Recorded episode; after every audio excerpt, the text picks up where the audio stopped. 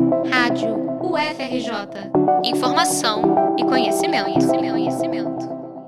O projeto de extensão Observatório do Valongo de Portas Abertas está promovendo sessões astronômicas totalmente gratuitas, com contemplações a planetas, constelações e fenômenos astronômicos. Com um dos acervos mais importantes da astronomia brasileira, o Observatório abre as portas para o evento que acontece às quarta-feiras, das 6h30 às 9h30 da noite. Para participar, basta comparecer no período indicado com documento de identificação. As sessões contam com a apresentação da história do Observatório do Valongo e dos projetos de extensão dele, além de explorações do céu. Utilizando telescópios, o projeto também possibilita que o público faça observações de detalhes dos planetas da Lua e de conjuntos estelares. Além da presença dos astrônomos no evento, as observações contam com a participação efetiva dos alunos de graduação em astronomia, que estão disponíveis para recepcionar os visitantes e compartilhar conhecimento.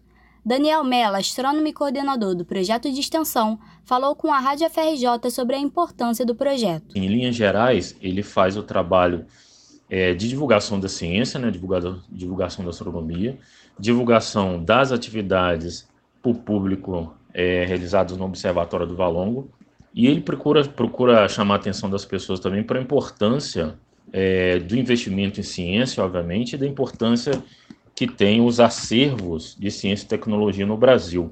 As contemplações dependem das condições meteorológicas.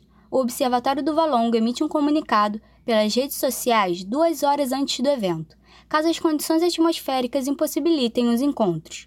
O projeto ainda realiza atividades na parte da tarde, como visitas ao Observatório do Valongo e aos espaços museológicos do local. A observação solar pode entrar na programação, mas depende também da condição meteorológica. O local está aberto de terça a sexta-feira, de 1 às 4 para as atividades no período da tarde.